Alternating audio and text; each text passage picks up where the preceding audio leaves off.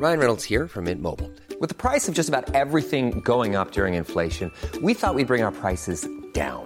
So to help us, we brought in a reverse auctioneer, which is apparently a thing.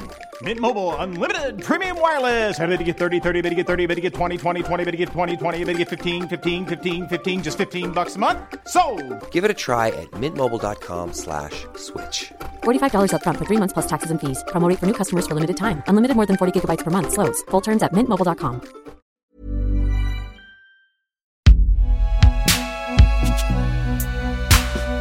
Produit par Binge Audio. Salut, c'est Thomas Rozek.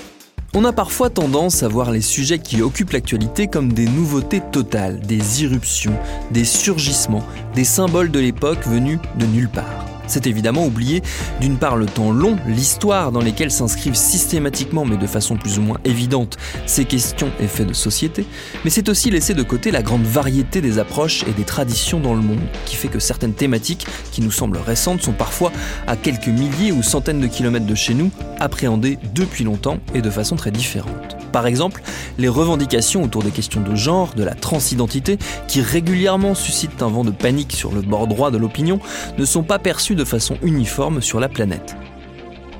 La preuve avec le reportage d'Olympe de G qui va nous occuper dans cet épisode. Un reportage réalisé par Solin Moulin. Bienvenue dans Programme B.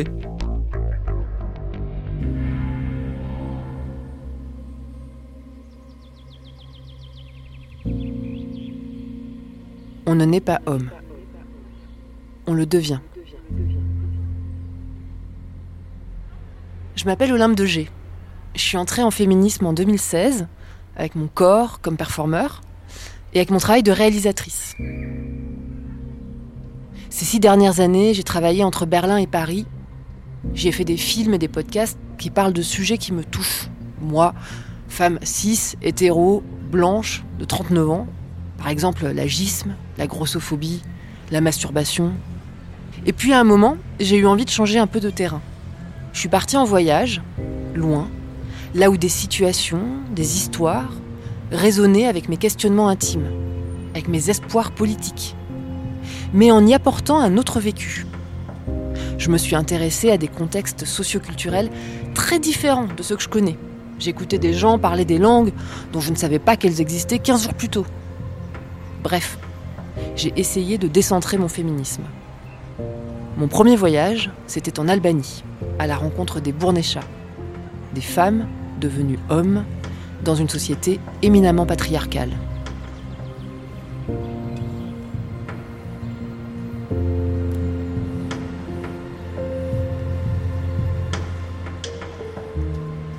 Je suis cisgenre et je m'intéresse à la transidentité depuis plusieurs années. Pour m'éduquer sur ce sujet auquel je ne connaissais rien, je lis des articles de Trans Studies, j'interviewe des personnes trans pour des documentaires filmés ou radio. Je suis un diplôme universitaire sur la transidentité à la Sorbonne. Alex, qui a fait des études d'anthropologie, me parle un jour des Bournéchas. Il me dit Ça va t'intéresser. Il a raison. Les Bournéchas, ce sont des personnes assignées femmes à la naissance qui se mettent à vivre en hommes. Ça se passe en Albanie, au Kosovo, en Macédoine. Je fais quelques recherches. Et ce qui me frappe, c'est que la tradition des Bournéchas est une tradition millénaire qui persiste depuis le Moyen Âge. Voilà donc une société chrétienne, occidentale, patriarcale, dans laquelle, depuis le XVe siècle, il est possible de changer de sexe social et d'être accepté, valorisé même, par cette nouvelle identité de genre.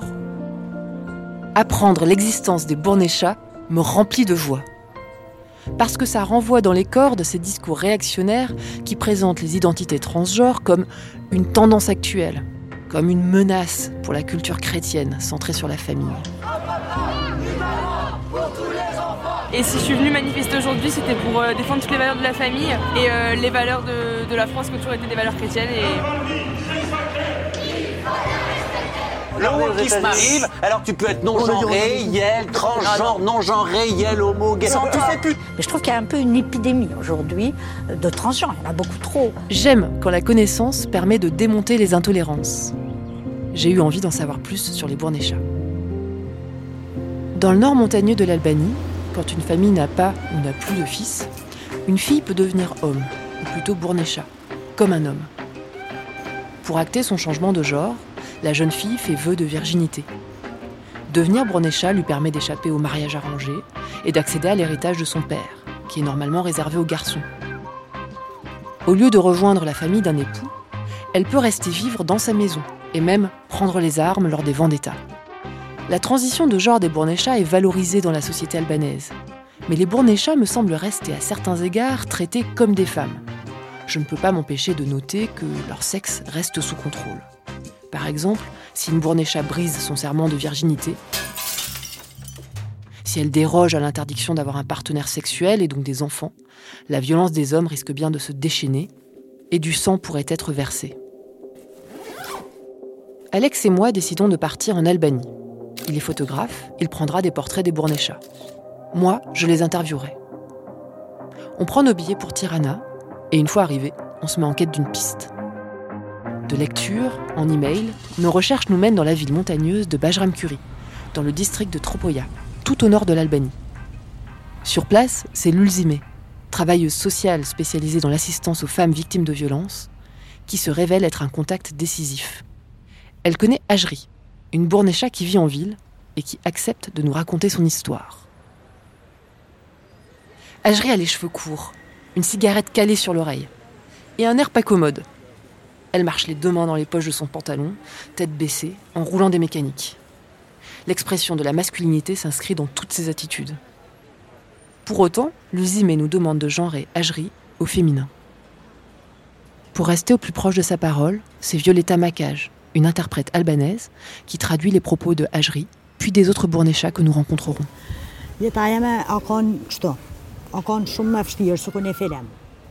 Ma vie, elle était comme ça. C'était très difficile, comme un film. Je me suis mariée à 17 ans.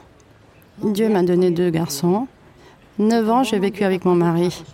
Après 9 ans de mariage, il y avait la guerre à Kosovo et euh, le tir d'obus, ils ont tué mon mari. Toute la famille, les cousins, ils sont partis à la montagne dans des petites cabanes. Moi, je suis venue avec deux enfants. La grande, elle avait 7 ans et demi et le petit, il avait 6 ans et demi. On est venu à Baramtour. J'ai pas travaillé pendant 9 ans. Le petit a commencé le CP, parce qu'elle a commencé à 6 ans. Et ma fille, euh, elle était euh, déjà en CP. C'était très difficile de les élever.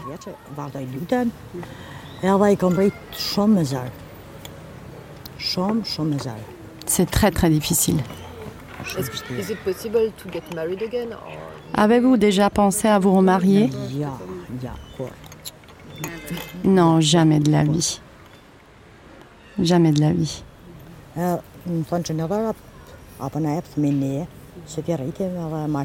Ça faisait même pas six mois après la mort de mon mari. Euh, les gens ils m'ont demandé euh, si je voulais laisser les enfants et euh, si euh, je voulais me remarier. Ils ont venu même à la maison demander ma main et euh, je refusais.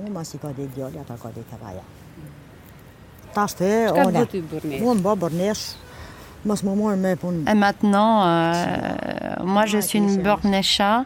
Euh, Je ne dois pas, euh, entre guillemets, tromper mon mari, ne pas être avec un autre homme, d'être une femme veuve sans mari. Je dois être une femme forte.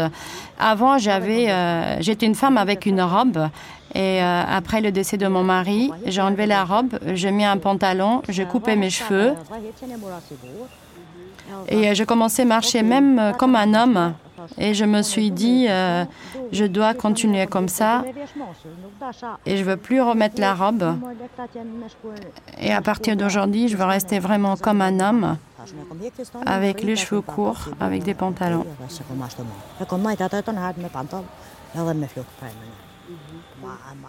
Ils m'ont retiré la pension alimentaire pour que je redevienne comme avant, mais je n'ai jamais accepté. Et finalement, ils m'ont remise jusqu'à que mes enfants y deviennent majeurs. Normalement, Bornecha, c'est quelqu'un qui se marie jamais, mais moi, je me suis mariée, j'ai deux enfants et je me sens comme une, euh, comme une Bornecha.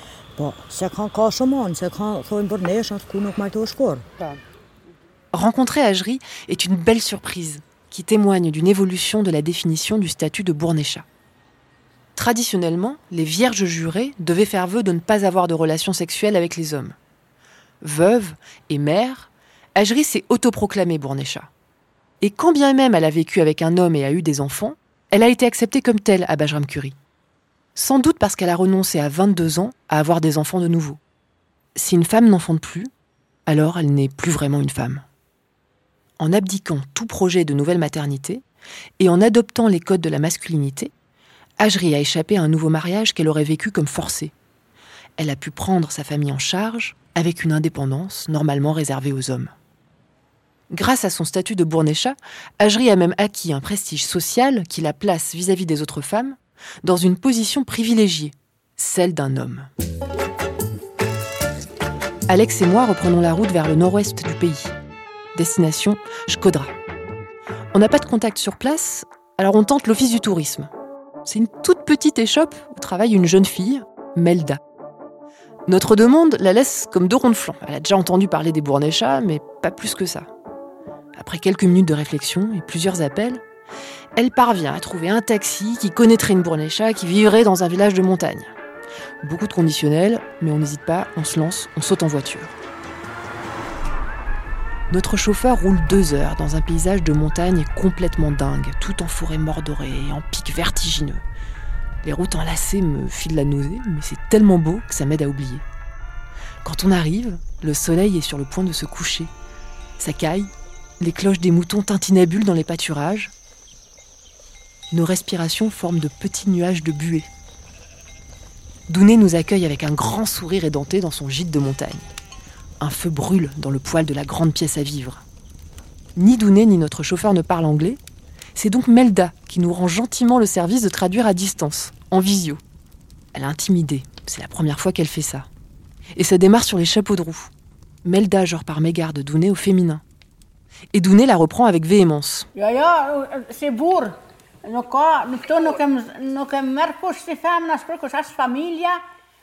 bourg. Non, non, euh, moi je me sens euh, un homme et euh, tout le monde me prend comme un homme. la famille, oui, je me sens un homme.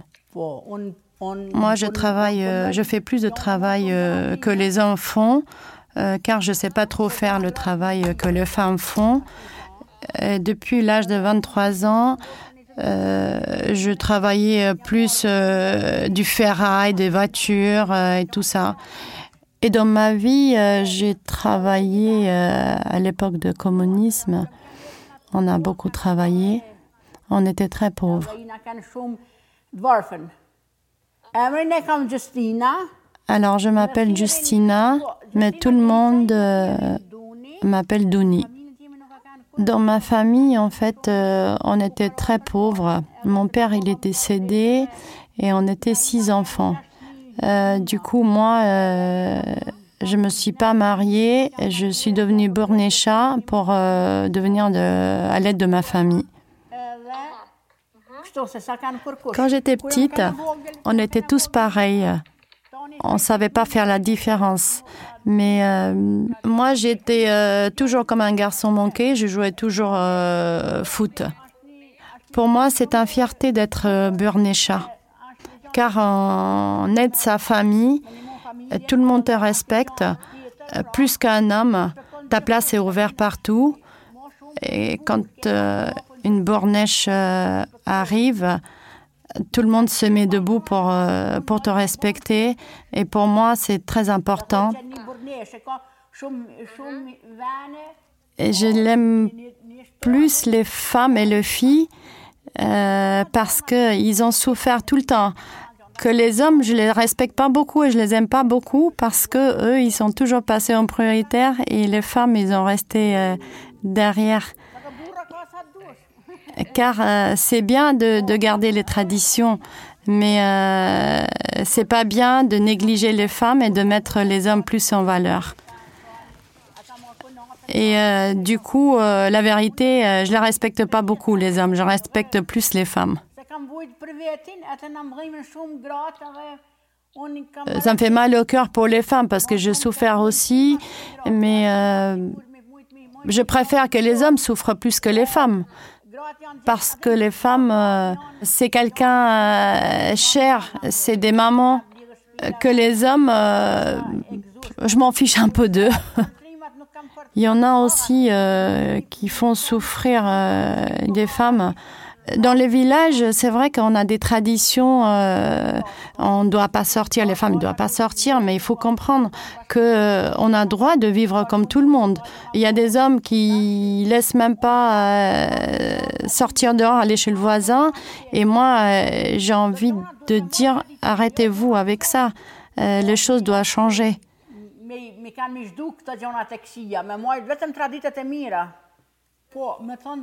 En fait, euh, je comprends le femmes mieux que tout le monde. Même si je suis une bornécha, euh, je comprends parce que je souffre moi-même. Et euh, les femmes souffrent encore aujourd'hui parce qu'ils ont beaucoup de travail. surtout dans les villages, il y a plus de travail. Aujourd'hui, je pense que les burnéchas disparaissent petit à petit. Et euh, là, il y a beaucoup de femmes qui l'étudient. C'est pas comme avant, car euh, personne t'empêche d'être un burnécha, mais euh, le temps a changé. chacun fait ce qu'il veut. J'ai toujours aimé être une burnécha, d'être indépendante. Et même aujourd'hui, si quelqu'un me demandait, je le referais avec plaisir.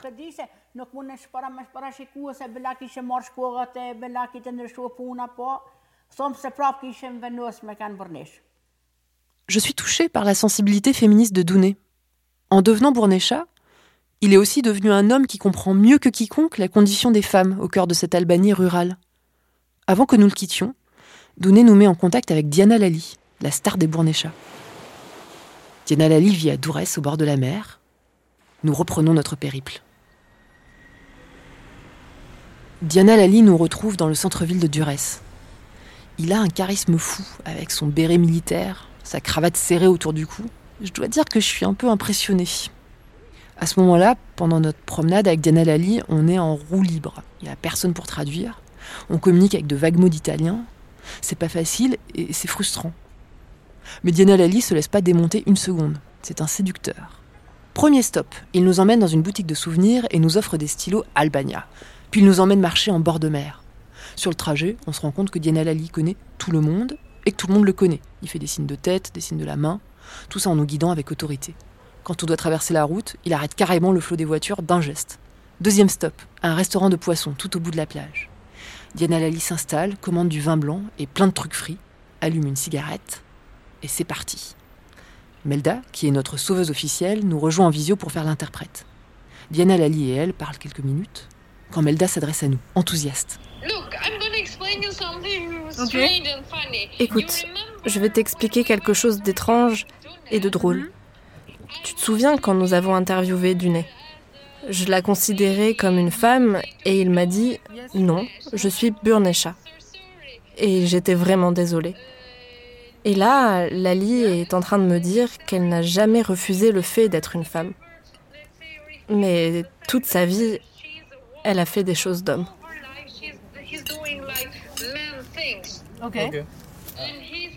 Lali me dit que s'il était venu me rencontrer à Skodra, je n'aurais jamais su si c'était un homme ou une femme. Tu vas me dire qui c'est cet homme beau et élégant. Le rapport au genre est profondément individuel même dans une société où le genre ne fait pas l'objet d'un discours public qui permet à chacun et chacune de le questionner, même dans la coutume ancestrale et si codifiée des Bournéchats, chaque rencontre nous le confirme. Ajri se genre au féminin, Douné est pleinement un homme, et Lali est une femme comme un homme, l'étymologie même du mot Bournécha. Je m'appelle Diana Rakipe. Je suis née à Tropoia et euh, je vis à Douros. Aujourd'hui, je suis à la retraite. Je n'ai pas choisi, car euh, Avant moi, j'ai perdu un frère que quelqu'un lui a porté le mauvais œil. J'ai perdu un frère comme ça. Après la mort de mon frère, je suis née et mon papa, il disait qu'il y a un garçon qui est né. Du coup, naturellement, je travaillais comme un garçon. J'étais fort, je coupais les bois, je faisais du ski. Euh, j'avais que des copains, j'avais pas des copines. Et moi, je suis née comme ça, comme un, garçon en fait. Et à partir de 16 ans, je me sentais vraiment un homme. Et ça a été approuvé. Je serai Burnesha jusqu'à la mort. Je veux te poser une question. Pourquoi on ne dit pas homme, mais Burnesha? Pourquoi? Je lui ai dit que c'était peut-être parce qu'ils étaient mi-hommes, mi-femmes. Non, non, non, non, non. Écoute-moi bien. Burnesha, ça veut dire une femme qui a un caractère, un fort caractère comme un homme. C'est ça la différence.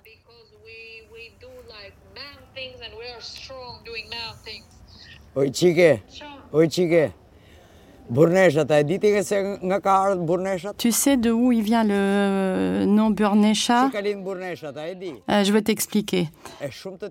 C'est un phénomène qui se passe plutôt dans le nord d'Albanie. À l'époque, une femme sur quatre devenait Burnesha. En fait, il y a plusieurs manières de devenir Burnesha. Par exemple, dans une famille où le papa est décédé, une de ses filles devenait Burnesha. Dans une famille, par exemple, où il n'y avait que des filles, que des sœurs, une de ses sœurs devenait Burnesha. Mon cas est euh, vraiment exceptionnel. Depuis l'enfance, tout le monde m'appelait Lali. Et je me suis toujours sentie homme. En fait, à la maison, c'était moi qui faisais toujours le travail de, de l'homme, car mes sœurs partaient travailler. À l'époque, j'avais les cheveux longs mais euh, on n'avait pas droit. Pareil avec les, euh, les pantalons pas d'éléphant, euh, être très moderne, c'était puni par la loi. Et du coup, quand il y avait des étrangers qui venaient en Albanie, ils me disaient toujours C'est qui ce garçon avec les cheveux longs?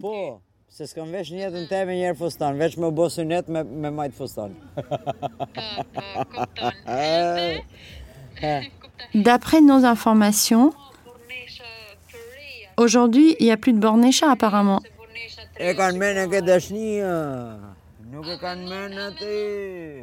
Ah non, aujourd'hui les jeunes pensent qu'à trouver l'amour. C'est fini tout ça.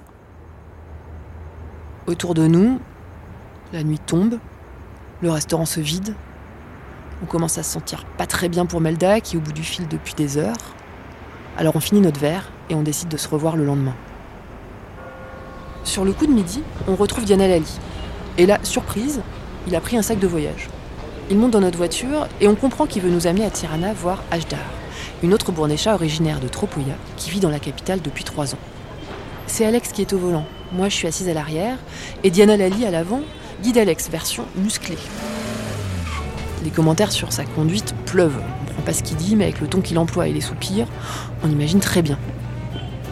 Une fois arrivé à Tirana, au feu rouge, Diana Lely se met à pester sur la tenue de jeune fille qui traverse devant nous.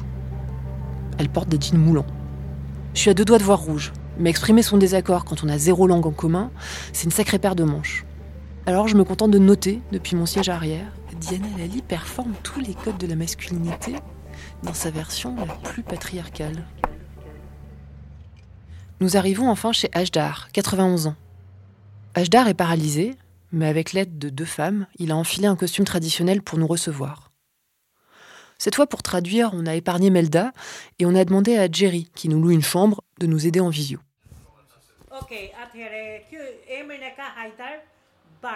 Alors, son prénom aujourd'hui, c'est Haidar Bardi. Il a 91 ans. Tonton, euh, dis-moi, pourquoi tu as choisi d'être un Burnesha bah, depuis mes six ans, j'ai décidé d'être euh, d'être un homme, quoi. J'aimais pas m'habiller euh, en femme. J'aimais m'habiller comme un garçon. Ma mère, non, non, non, elle n'a pas voulu accepter. Mon père, il voulait pas en début, mais euh, après, il a fini par accepter. Mais euh, ça a été dur parce que ma mère, elle me tapait beaucoup. Elle a essayé de m'habiller plusieurs fois en femme, euh, mais moi, je voulais pas. Je voulais absolument pas. Et papa, il a vu que ça marchait pas, du coup, il a fini par accepter. Alors, euh, dis-moi, pourquoi tu as décidé d'être un Burnesha Tu as décidé de ne pas te marier euh, Pourquoi? Dis, dis-moi. J'ai jamais aimé les femmes. Je sais pas, j'aime pas. Euh, chez une femme, j'ai jamais rien aimé. Pourquoi? Pourquoi? Est-ce qu'il y avait quelque chose pour toi pour que tu n'aimes pas les femmes? Est-ce qu'il y avait un autre problème? Non, non, rien. C'est tout simplement, j'aime pas les femmes.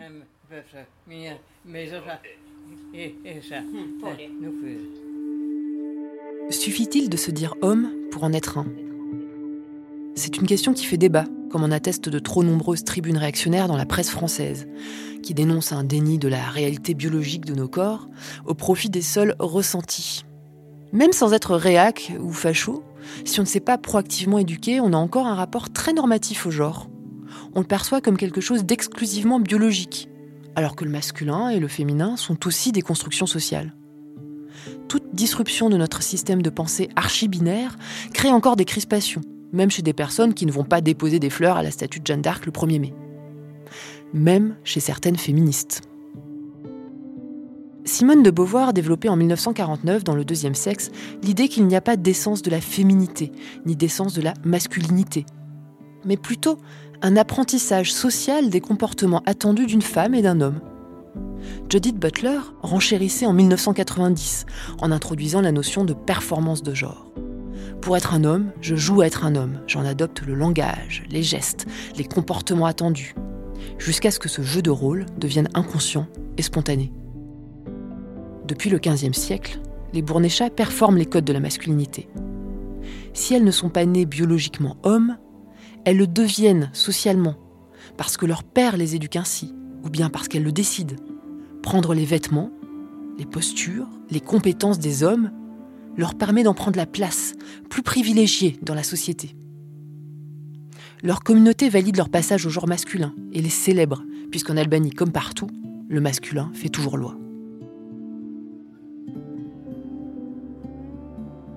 je peux pas m'empêcher de trouver ironique qu'une société patriarcale du Moyen Âge soit plus avancée que nous en 2022 dans sa compréhension du genre comme catégorie sociale et non pas biologique, et dans la liberté donnée aux individus de s'autodéterminer. Si les Bournéchats existent encore en 2022, c'est malheureusement parce que le masculin reste oppresseur dans l'Albanie rurale. Les femmes y travaillent très dur, du travail domestique gratuit, et elles ont encore peine à faire respecter leur droit à vivre libre et en sécurité en s'extrayant de leurs conditions de femmes, en devenant comme des hommes, les Bournéchats acquièrent une liberté dont elles avaient été privées à la naissance. Elles peuvent enfin choisir un emploi, prendre la parole, prendre des décisions au sein de leur famille.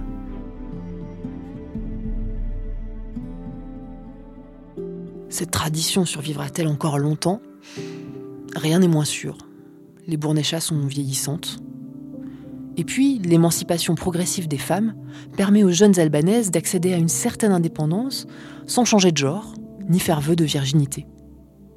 Lulzime, la travailleuse sociale que nous avons rencontrée à Bajram Curie, nous raconte ainsi, la veille de notre départ, l'histoire d'une jeune fille de sa communauté.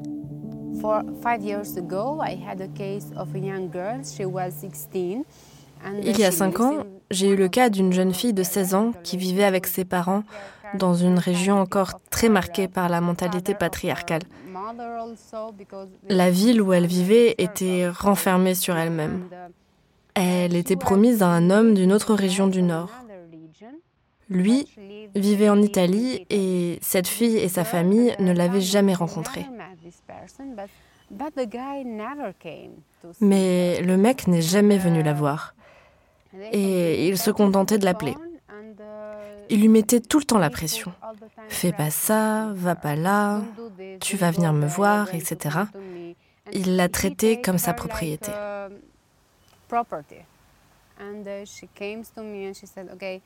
Elle est venue me voir et elle m'a dit, je suis vraiment dans une situation difficile et je me sens vraiment seule. On a donc travaillé ensemble plus de quatre mois parce qu'elle n'allait vraiment pas bien. Sa santé mentale était au plus bas. Quand j'ai commencé à travailler avec elle, elle a pris conscience de sa situation, de tout ce qu'elle avait vécu. Elle a dit à ses parents qu'elle ne voulait pas se marier avec cet homme, en précisant ⁇ Je ne l'ai jamais rencontré, vous ne l'avez jamais rencontré, et il me met la pression. Et finalement, ils se sont séparés. Et Dieu merci, sa famille a compris que quelque chose n'allait pas. Il n'était jamais venu la voir, alors que l'Italie et l'Albanie, c'est vraiment proche.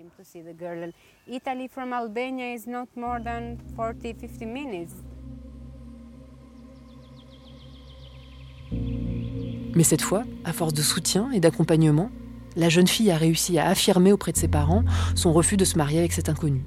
Et sa famille l'a entendu. Elle réside maintenant à l'étranger avec un homme qu'elle a choisi. J'espère qu'elle y vit heureuse et libre.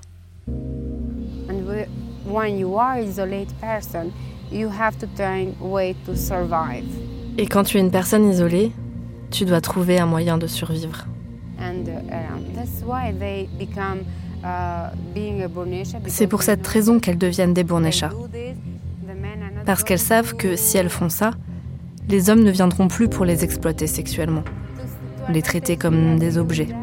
Parce que c'est aussi ce qui se passe en Albanie. Beaucoup de femmes sont utilisées pour la prostitution, pour le trafic, et plus spécifiquement le trafic sexuel. Et du coup, elles se sentent protégées de tout ça.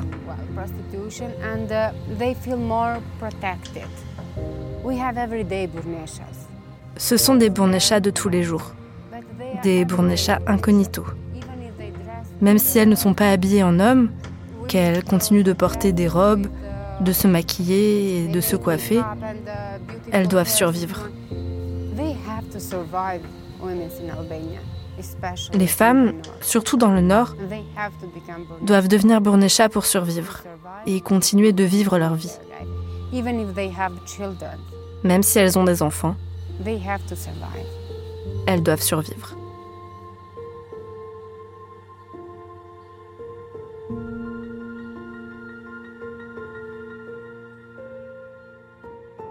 Merci à Olympe de G pour ce reportage réalisé par Solin Moulin dont vous pouvez retrouver la version en texte et en images dans le magazine Oui Demain. Programme B, c'est un podcast de Binge Audio préparé par Charlotte Bex. Tous nos épisodes, les anciens comme les nouveaux, sont à retrouver sur toutes vos applis de podcast. Cherchez-nous sur internet si vous voulez nous parler et à très vite pour un nouvel épisode.